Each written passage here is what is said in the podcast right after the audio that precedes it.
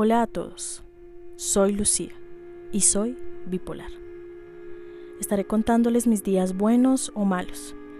En ocasiones seré constante y en otras no tanto. No quiero presionarme en lo que hoy siento es una buena idea.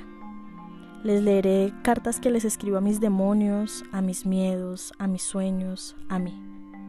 Leeré canciones que tal vez nunca cantaré y les contaré historias que antes no me atreví a contar. Acompáñenme, si quieren y pueden.